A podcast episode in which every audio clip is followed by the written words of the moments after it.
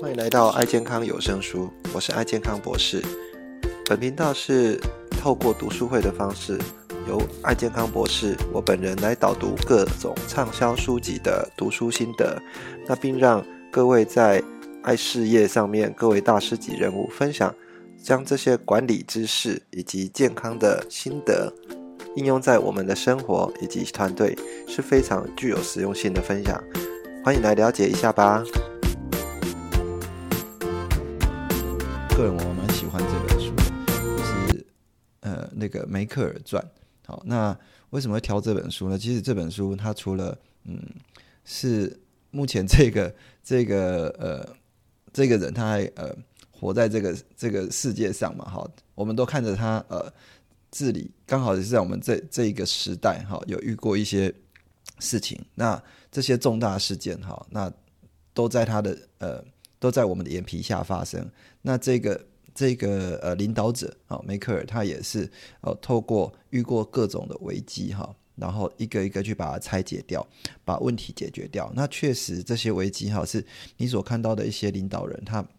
他处理危机非常不一样的一个一个做法跟不一样的方式，那一一去化解，然后呃把这些危机处理好之后呃。确实的去解决了一些问题，譬如说，诶，在我们的呃，如果大家有印象的话，可能会会想到，呃，他本身呃有遇到欧债啦，啊，或者是一些难民的问题，那或者是一些呃呃阿拉伯之春啊，一些革命啊，甚至呃最近可能也还是还是在发生哦，当初这俄国在占领啊这个克里米亚的时候，以及呃一些呃金融海啸。哦的一些危机，那这遇到这些危机的时候，不一定有一些领导人哈都可以去呃有效去处理这些问题。但呃在呃梅克尔执政的一个德国的状态之下哈，那从一个战后哈可能要去做赔偿的一个国家，然后慢慢的让他诶转型，那新生在他在他手中把欧盟哈变成一个一个以他为主要。一个领导对象的一个角色，哈，那让德国哦真的是变成很强大，哈，所以呃，个人觉得我我个人蛮喜欢这本书，就是我们可以从这里面去嗯再来看一次，说那到底是什么样的一个人哈，他可以完成这样的一个部分哈，然后呃整本书啊就是里面呃有一个呃书评哈，大概也是跟我一样比较觉得说。对于梅克尔这个人，嗯，大家不知道看到他的一个感觉跟其他的领导者很不一样哈，他就是呃比较呃温吞哈，然后大概是造表宣科，你从他的嘴巴里面哈，可是可能听不到呃一些呃很华丽的词语啊，就是很激动人心的一个词语，他的演讲大概都是造表宣科哦，那如果。呃，以正常的一个一个演讲者来讲，其实他啊是一个不及格的演讲者，但是他会呃懂得去跟各位讲一些重点，然后讲一些呃他所需要的一些跟你要传达的一些讯息啊，然后会比较呃认真的，而且非非常有毅力的去跟呃他的一个群众跟民众，甚至要沟通的对象，要花很大的时间去沟通哈。其实他。花了非常多的时间啊，去跟呃他的对手或者是他的呃需要沟通的人民去做实际的行动来做沟通哈。这个呃大概给人家的一个对象哈，其实最主要的一个一个呃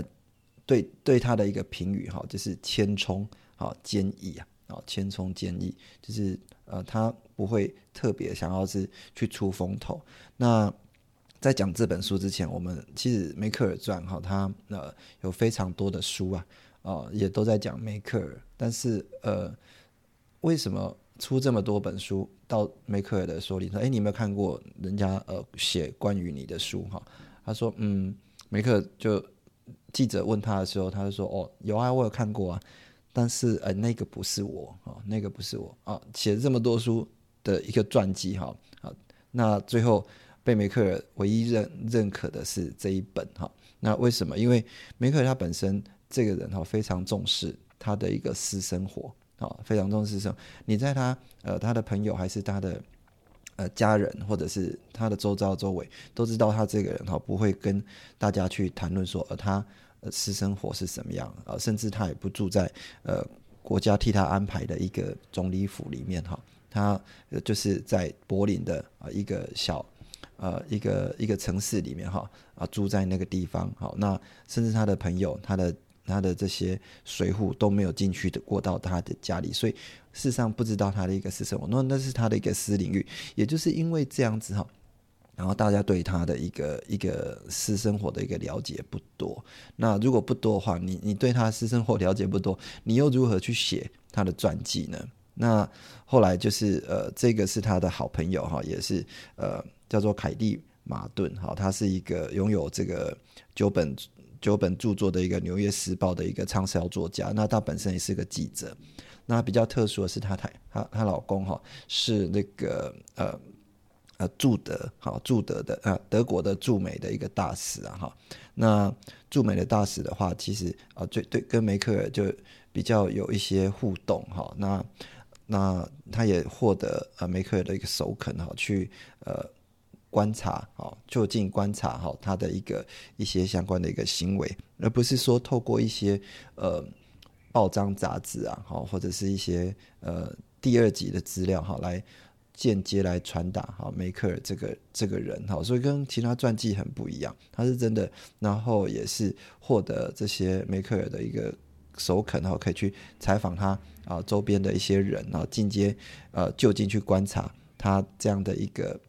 相关行为，然后最后来写成这本书哈，所以呃这本书其实呃描述的呃梅克尔其实还蛮正确的哈，然后呃所以呢，其实我们大概这一整本书哈，其实里面哈，我们把它从呃我个人还蛮喜欢看传记的，尤其尤其一些比较呃具代表性的人物的一些传记哈，其实读传记有一个好处哈，就是嗯。我们会有一个对象哈，你会看到他这一生哈，如会遇到的一些状况，遇到的一些问题，或者是他的呃怎么样去把他的一个人生的一些难题或者人生的一个目标，如果他可以做到这个部分的话，我们总是有一个可以模仿的对象哈，那也可以了解一下他的一些成长背景，跟我们是不是有相似之处，这样子你会更有一些同理心哈。那这个就是有时候我跟伙伴在聊的时候。大家的一个背景哦不太一样哦，或者是目前你所遭遇的一些情境不太一样，所以不能用我们的现在的角度哈去看呃这样的一些事情。那尤其呃举例来说哈，各位可能现在在新闻上看到很多是有关这个呃可能乌克兰哈跟这个俄国哦他们要打仗的一个部分。那当然从我们的角度来讲，就觉得说哎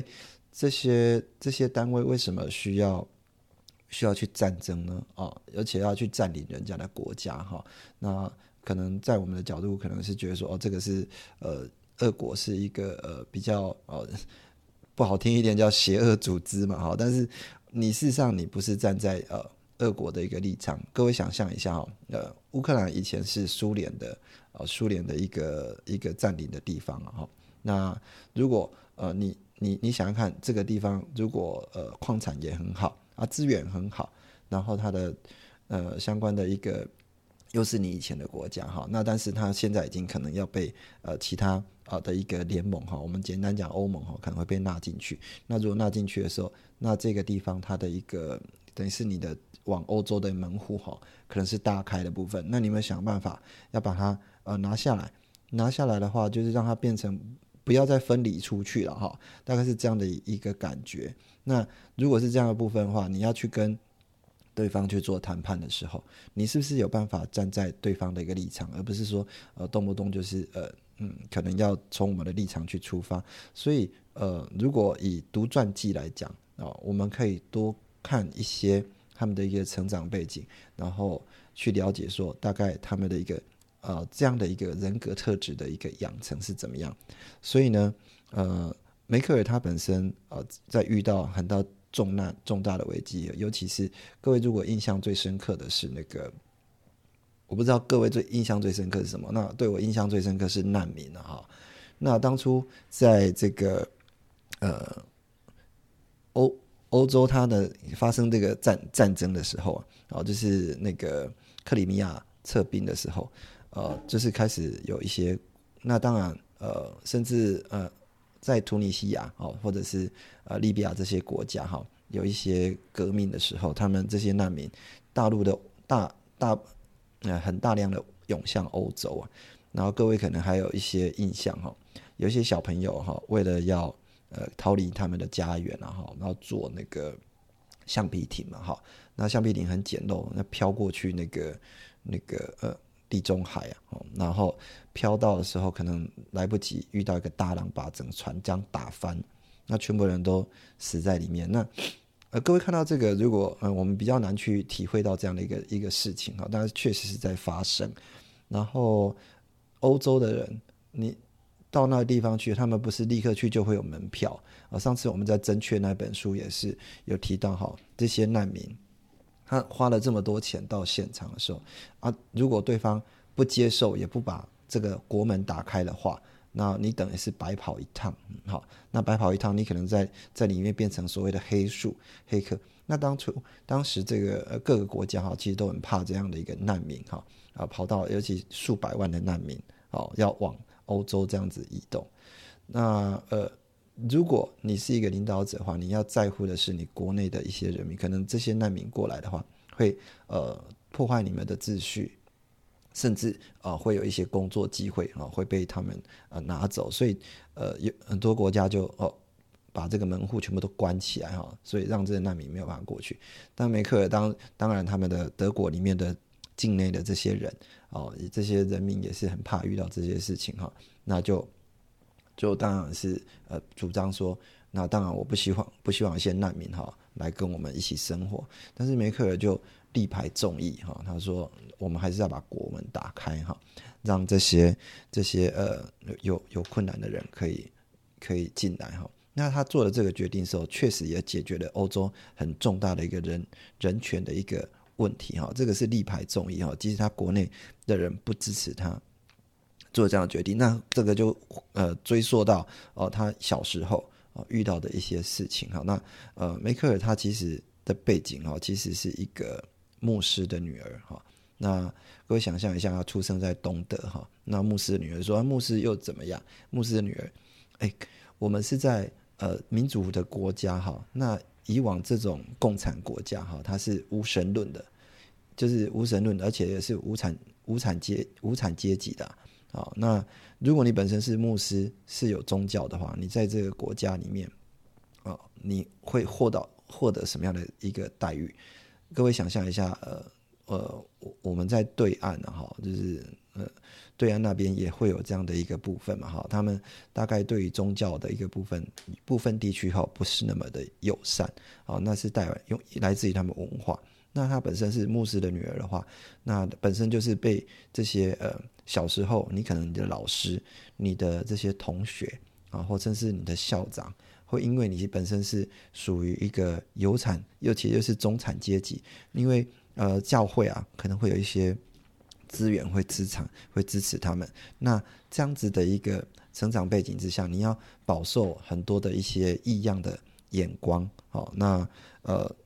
那这样子的一个成长背景，哈，让呃他本本身对一些事情都特别的谨慎，也特别的小心。然后，那梅克比较比较呃重大的啊，比较具有代表性。如果各位有在看一些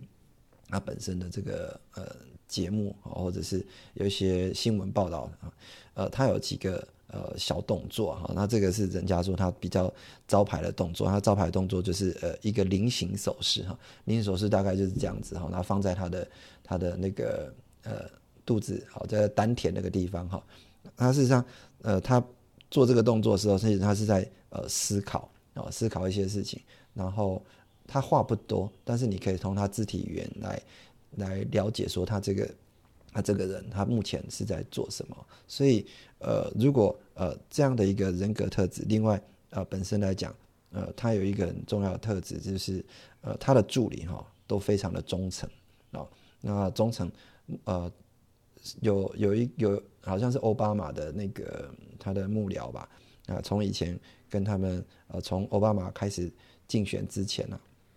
开始认识这些幕僚，然后到欧的奥巴马上任的时候，他发现他的幕僚怎么还是这一群人哈？那各位，梅克尔他从二零零五年哈开始执政，然后开始执政，那当当选总理，到二零二零年，总共总共做了几年？总共做了十五年好的一个总理啊。那这些十五年的总理，他助理完全都没有换过。哦，这些呃，为什么都没有换过？其实也跟他本身好的一个经营方式，还有这些可以信任的人，他也是很小心在处理这些事情哦。那再来是他的一个幼年的养成哈，他让他变成一个极度自律的人，好，而且呃非常的低调，那也是非常的稳定，好内敛哦。他的人格特质就是就是类似这样的一个。人格特质哈，那为什么会有这样的一个部分啊？大各位就知道，他本身小时候就是出生在一个呃共产主义的国家哈，他懂得这样的一个部分，所以呃，如果是共产主义的国家，又是在东德，他本身呃受到一些限制，他可以非常理解说社会主义可能会对他带来的一些影响，那哪一些是好或哪一些是不好，那。里面呃，他比较崇拜的一个，也不是崇拜，但是学习的一个榜样哈。真曾人家曾经曾经问他说：“你那你最最想学习的对象是谁呢？”他说：“我最想学习的对象就是我哈，非常务实的人哈。”他说：“就是我。”为什么他会讲呃，就是我？因为他说，嗯，他他是活在他这个当下哈，他把这些事情做好，他每一步每一步都在思考自己要做哪一些事情哈。然后呃遇。呃，有一些资源上有限的国家之外，他本身呃又是一个科学家哈。那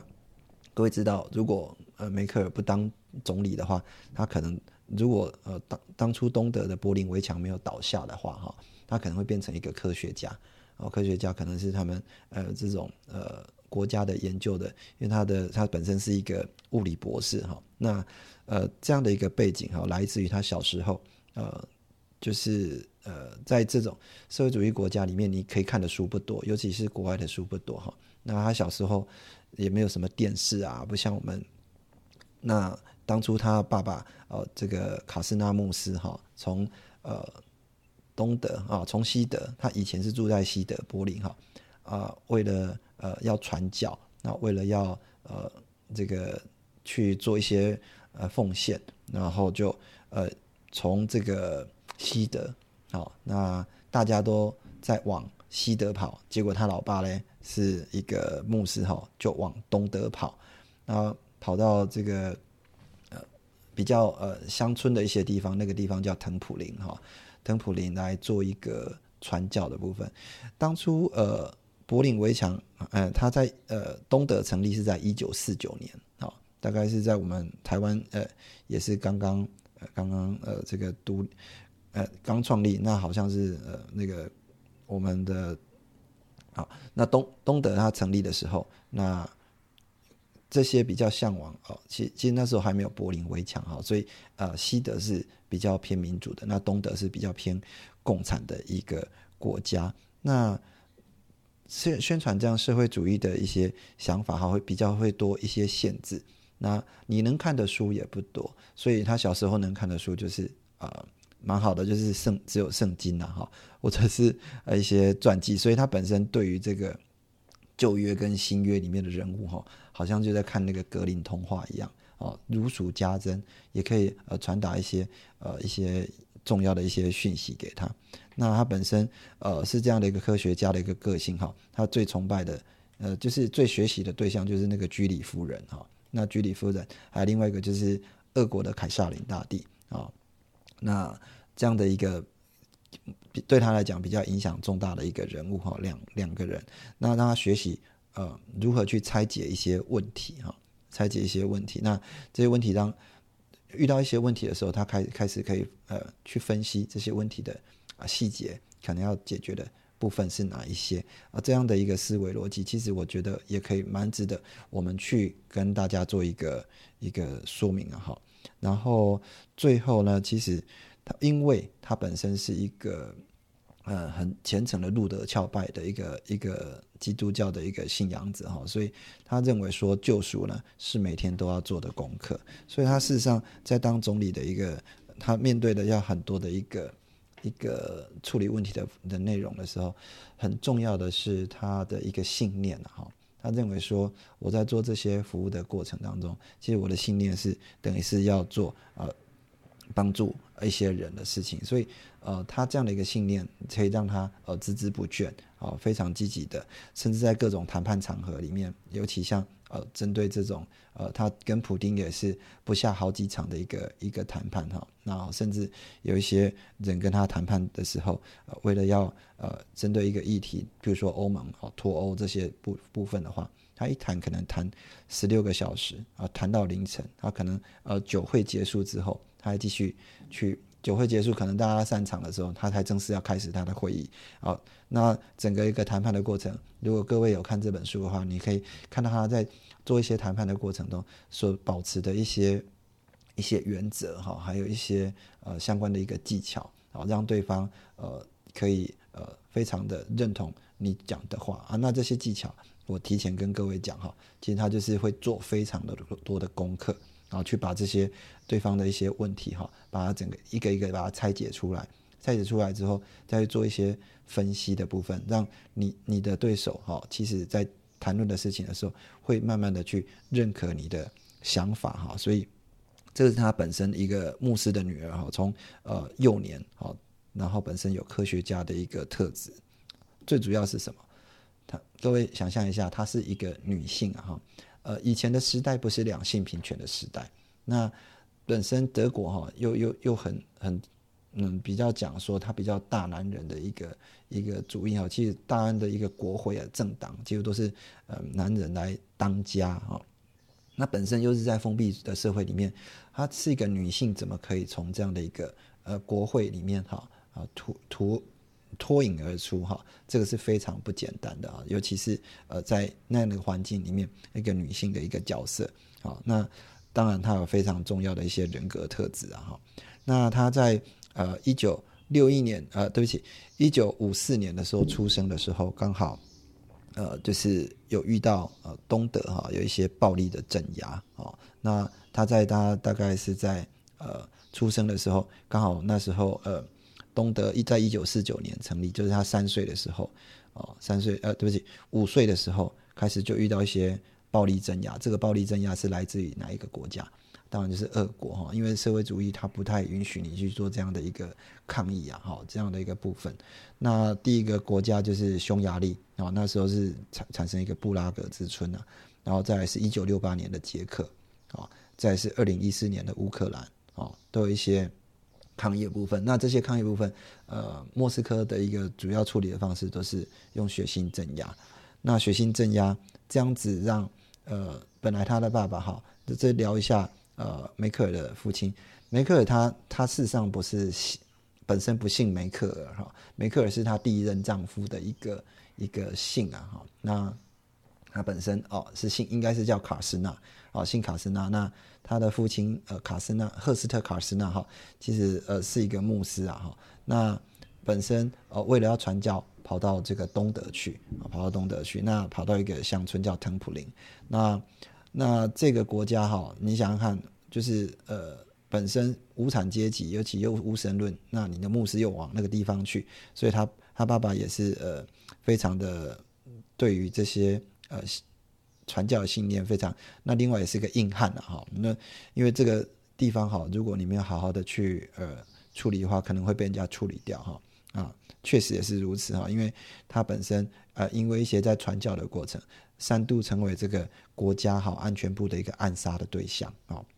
那当然都没有成功了哈。就是那另外本身最后也是国家认可的一个牧师哈。那他去那边就是收容一些残疾。残疾的一些啊，譬如说唐氏症啊，或者是一些，所以梅克尔小时候就是都会跟这些呃身体有残疾的，或者是有一些障碍的人，好来生活在一起。所以呃，他对于这些呃相关的一些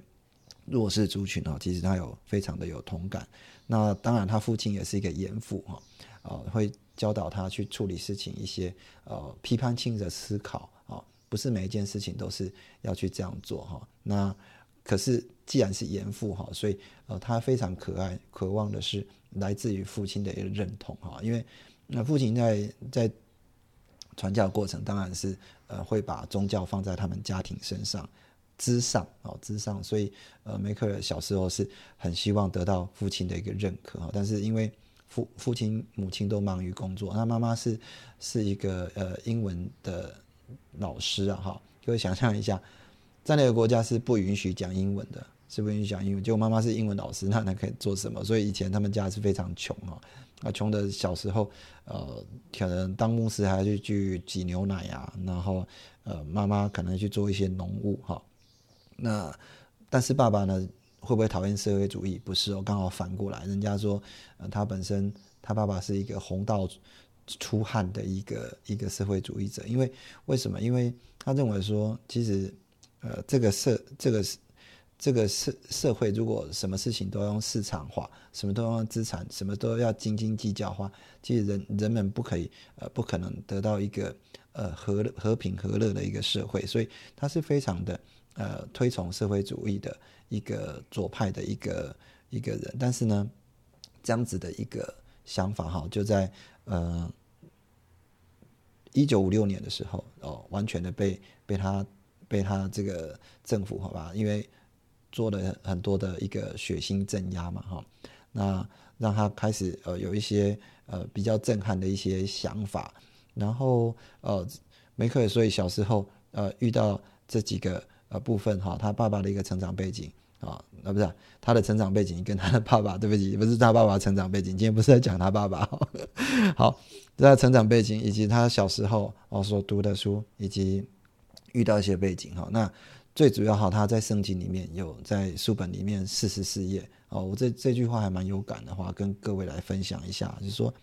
哦，其实圣经里面哈，呃，最困难的啊，最重要的是爱哈，他跟我们讲最困难的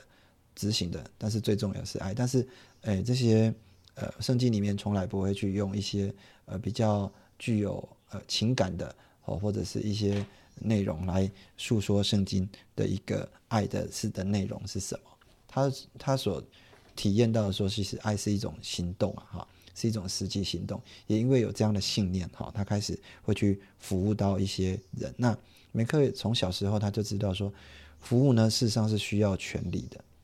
事实上是需要权利，所以你要有权利。他认为权利不是坏东西。那为了你要得到权利，所以你要认真的成为一个领导者。那这个领导者的话，呃，他从小时候就散发了这样的一个特质哈。那啊，为了要服务群众，所以他成为这样的一个领导者，这个也是我觉得我们在执行我们的一个爱事业的部分，蛮值得去效仿的一个对象。好，那呃，今天先跟各位聊到呃，我们梅克尔这个梅克尔传这边这这本的一个基本的一些一些内容哈，然后嗯，来聊一下他的小时候那。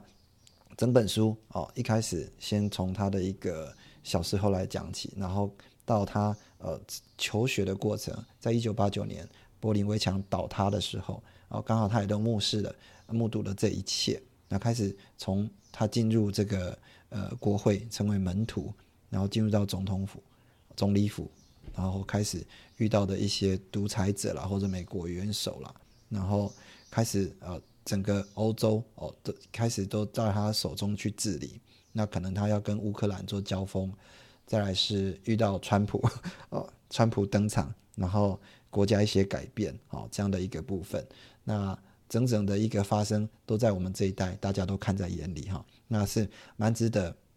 跟各位哈，就是近代里面哈，蛮值得。跟各位推推崇的一个领袖的部分，哈，那这个部分先各位聊到这边。我不知道各位有没有看过这本书要跟我们分享的。个人是觉得说，嗯，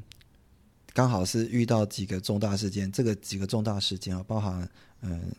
金融海啸啊，啊，还有在二零一零年的欧债，都在我们这眼里发生哈。那欧洲债务发生的时候，刚好呃希腊，各位还印印象很深刻，希腊面临破产。面临破产的时候，呃，你要不要去资助他，去赞助他？那如果要资助他、赞助他，有一些准结措施吗？这准结措施是谁想出来的？就是梅克尔。那你要对人家做准结措施的时候，会不会引起这些人的一个？你本来这个国家就过得很不错啊，那突然给他来一个准结措施，要呃让他呃生活不不能再享享有现在的一些，因为你家快破产了。那呃梅克尔身为一个一个领导者，他提供这样的一个总结措施给希腊，然后希腊的人民当然会不爽了啊，但是。他慢慢的也透过各种的一个技巧哈，透过一所谈判的一些过程，让希腊人民慢慢去接纳他哈。那度过了一些危机哈啊，各国的濒临破产、没有钱的一个危机哈，这个是蛮特别。但是呃，刚好结束的时候，梅克尔疫情就遇到疫情啊哈，又遇到疫情，所以希腊又又又开始遇到一些困难哈。那就看后面领导者怎么去呃处理这个问题哈。梅克尔本身是德国人，那因为我跟哦应该是讲我妹婿也是德国裔的瑞士人，他们很早期就搬到瑞士去了，所以德国人的个性哈很刚毅，就像你刚刚讲的，既聪明又刚毅。但是梅克尔在从东德，他是一个他爸爸是牧师，所以他们在克尊那种。教条式或者是在生活上面是非常的，我们该讲说简约，所以他在整个德国在带领上面来讲的话，事实上他在二零零五年他登过做开始做德国总理的时候，事实上他们德国在之前经历一大堆很烂的事情哦，那多烂。会让这个女生哈，当时她只是一个基督教的党哦，她还不是真的人家的那个政客党，所以她上来的时候，她真的是没有任何的政治背景，所以他在梅克尔上来的之前哈，先看一下他在你刚刚讲他小时候嘛，从一九五四年，事实上，呃，我们要可能要知道的地方就是说，从一九九九年那个时候是整个用整个欧洲的社会来看，一九九九年的时候，他是用欧元。整个欧元，你就可以知道是欧盟了嘛？哈，欧元取代马克，马克是德国马克，马币，你知道吗？哈，然后德德国的整个经济就停掉了，失业率就上升了，然后整个竞争力就下降了，甚至被笑说人，我们讲说东亚病夫是中国嘛？哈，然后欧洲病夫是谁？竟然是德国诶，所以整个欧洲的情况是非常让人家很担心的。然后，而且在二零零四年的时候，欧洲联盟由原来的十五个会员国向东，那东是什么？东欧，就是你刚才讲的克里米亚的那个部分啊，到了二十五国。那所以英国就觉得说这是一个烂欧盟，所以英国从那个时候开始讲什么要脱欧嘛。哦，好，然后在二零零五年的时候呢，就开始是整个就乱七八糟了。所以中欧只要是联盟的时候是怎么样，就你可以畅行无阻了。所以整个中东欧的人就往比较富裕的西欧跑，包含西德。那德国里面来讲的话，不只是柏林围墙倒了，还要接受一大堆那种欧盟从十五变成二十五的那些欧盟，哦，南欧那些哈跑到德国去了。那那时候的工作职缺当然一定是有限的，所以这整个事情里面来讲的话，呃，乱七八糟的德国，就梅克尔是在二零零五年的时候他接手，人家甚至在认为说你根本做不了任何事情，你根本没有任何的政治的。能力去管理一个德国，更不要讲整个欧盟。所以一开始起来的时候，大家很怀疑他，就没有想到说这个是一个德国的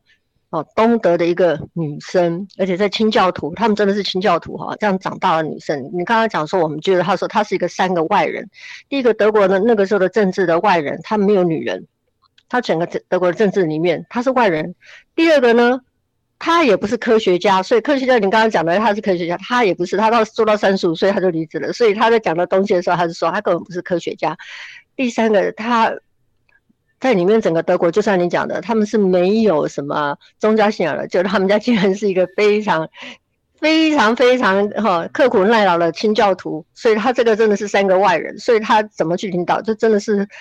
呃有点问题哦。然后他们德国是每四年是一任，所以他总共做了四任。但他这四任里面，事实上他以前早期梅克尔来讲的话，他在东德也很很辛苦的生活，所以他对于难民他可以很有接受。但是他这个难民政策，包含说我的妹婿他是诟病，他就说这个根本是哦自找死路，因为他们觉得这些难民会把整个的欧洲哈给搞垮了。那开始阻止说像美美新这种大强国去阻止像苏俄的战争啊或者什么的。他说他他之前他是说他们认为整个的战争会造成更多的难民，所以你刚才在讲的说乌克兰的战争，事实上乌克兰的战争在更早哎，乌克兰战争是在二零一四年哈，他们的那个乌克兰的那个战争计划，然后俄军二零一四年哦，俄国就已经趁虚就进入了，而且他并吞了克里米亚。那很多人不会从欧洲的那个苏俄那边去看，哦，那为什么？因为他以前是苏维埃，它是一个联盟嘛，对不对？所以它一分解了以后，它分解非常多的。那你说普丁，普丁真的是很会玩政治游戏，所以普丁在玩政治游戏的时候，他在讲了一大堆东西，就像你刚刚讲的，到底是真的还是假的，我们不知道。那为什么德国对台湾不够友善，对中国会比较好？那个全部都是一个共产结构的那种一个想法，甚至他前面还可以跟呃别别人打一打以后，然后还可以跟普京来讲说，我们来共构呃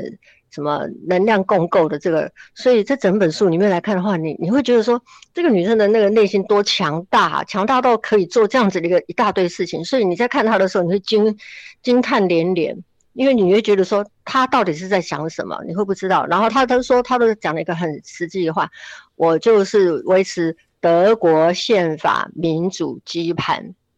那很多东西他都会去等着说，我等我们的宪法法庭，然后做完决定后，我们再大力去推。所以我也蛮推荐这本书的。如果大家有空来看的话，你真的会觉得说，这个是到底什么样子的人啊？内心如此的强大。那这个就是我今天的分享，就这样子，谢谢喽。大家早安，早安。没有，其实我觉得 Kimi 老师真的把所有事那个讲的非常的精辟，然后，嗯，在这今天的总结呢，实在是不太敢当。但是，呃，在我我对梅克尔最有印象的时候啊，是就是真的是欧战那个时候。那个时候，其实我们还在市场做奔跑。所谓市场是指，呃，我们的业务什么的，对啊。那呃，他是我我印象当中，他好像也是在里面是先率先减薪的一个一个代表啦。然后在呃，因为我之前常就是德国，然后飞来飞去参展嘛。哦，我在商业周刊其实常也偶尔会看到他的他的。呃，文章，哎，我发现，哎，这个政治人物啊，跟我们印象中的政治人物其实不太一样。他除了有就是妈妈的那种，就是我我觉得可能也是因为宗教信仰，其实就是在德国还有德国的民主性哦，他蛮多方面其实都是很务实。然后，哦，公事归公事，我最有印象是，哇塞，他在这么繁忙的内务当中啊，呃，就是政，就是所谓的。呃，政治事务当中，他还是很坚持哦，就像刚刚就是书中讲的，他对于他的隐私是非常非常有他自己的原则，然后他也非常坚持。我虽然公务繁忙，但是他还是会呃坚持自己做家事啊，然后做家务的人。那我我觉得在所有的呃，他在这本书里面哦讲的就是呃千嗯怎么千千冲千亿这件事情，对对对。真的很完全的落实在他的呃，不管是在他的政治生涯哦，或者是在他面对呃他自己的呃个人的私生活上面哈，对啊，然后呃在面对比如比如说任何的议题上面哦，他都是用沟通然后去取代忽视呃取代忽视，然后而且常常就是很很善用他的谈判技巧哦，就是他也不会轻易让，他不会就是在他不是那种属于那种哎。上一任的美国总统是谁啊？那个很激动的那个，呃，不是奥巴马，那个川普啦，川普啦，川普，川普是个大混蛋，他退出一大堆欧盟协议，然后曾经美国执行了五十年的东西，他全部都退掉了。对不起，我们家人口一半以上是美国人，所以我们都 在坐在椅子上开始骂骂川普，他真的连 WTO 都要退掉了，你看多烂啊！对对对，但我我的意思是说。他就真的不会是属于那种很激动派的那种政治人物代表啊，他就，但是他也不会轻易让步任何很重大的要事哦，就是也因为这样子哦，赢得更多的斡旋空间。我我我觉得就是在这方面哈，呃，可能也因为他本身的宗教信仰，让我们在看到他面对很多事情的时候，呃呃，就是很忍耐这件事情。哈，他说，呃，凡就是凡是我我在他的很多作为当中，我就看到哦，就是凡事谦虚，然后但是又温柔，因为德国人好像都是叫他妈妈嘛，对对对。呃，基呃基本上会用“妈妈”这个形容词来形容的话，哦，就是包括温柔、忍耐，还有他其实用爱心，然后来做互相的宽容。我我觉得这种为呃处事的态度，哦，也可以用在我们基本上面的呃，不管是人生啊，或事业，哦，或者是在，更何况是在呃爱事业当中，因为要面对的事情太多了。然后，如果我们用凡事谦虚，然后凡事忍耐，然后以爱为出发点来包容这一切的话，我我觉得很多事情哦，可以不用用那种很激进的手段哦来来解决。对，以上是我的总结和分享，谢谢大家。那我们下礼拜同一个时间再跟大家线上呃再再聊这本书了哈。那我们今天就到这边，谢谢谢谢大家，拜拜。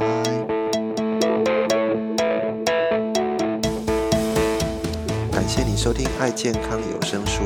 这期的节目是不是非常精彩呢？如果你对我们的节目有任何的想法或者意见的话，都欢迎给我们按赞以及五颗星的评分，到我们的